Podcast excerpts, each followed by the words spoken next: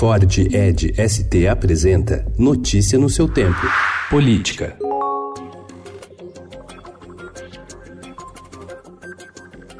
Depois de tentarem articular uma CPI para apurar vazamentos de investigações da Operação Lava Jato, líderes de partidos do Centrão planejam desengavetar a proposta de criar uma quarentena eleitoral para juízes, integrantes do Ministério Público e até policiais. A ideia é que integrantes dessas categorias interessados em disputar eleições sejam obrigados a deixar o cargo no mínimo dois anos antes do pleito. Nos bastidores, a estratégia é batizada de Plano Anti-Deltan, em referência ao ministro da Justiça Sérgio Moro, ex-juiz da Lava Jato.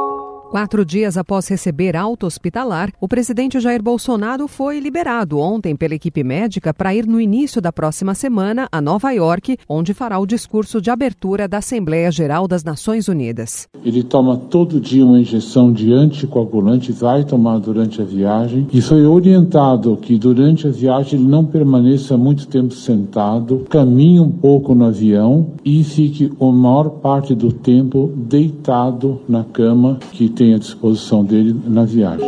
O deputado Eduardo Bolsonaro retirou o busto do Barão do Rio Branco do Fundão. Agora, quem entra no plenário da Comissão de Relações Exteriores e Defesa Nacional da Câmara pode se deparar com o filho do presidente Jair Bolsonaro sentado à frente da imagem do patrono da diplomacia nacional, José Maria da Silva Paranhos Júnior, o Barão do Rio Branco. O busto de metal foi instalado perto da mesa diretora da comissão.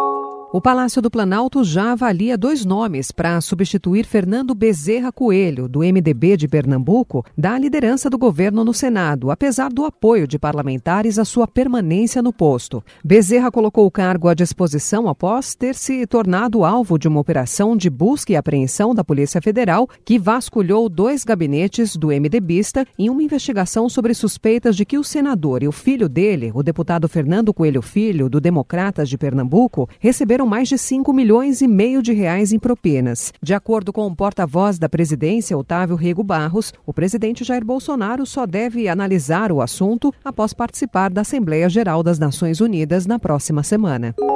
Tramita em segredo de justiça no Supremo Tribunal Federal, sob relatoria do ministro Gilmar Mendes, uma reclamação do senador Flávio Bolsonaro contra decisões da Justiça do Rio nas investigações do caso Queiroz. Na reclamação, a defesa volta a requerer a imediata suspensão de todos os atos e procedimentos em curso na investigação que chegou a quebrar o sigilo do senador. Notícia no seu tempo. É um oferecimento de Ford Edge ST, o SUV que coloca performance na sua rotina até na hora de você se informar.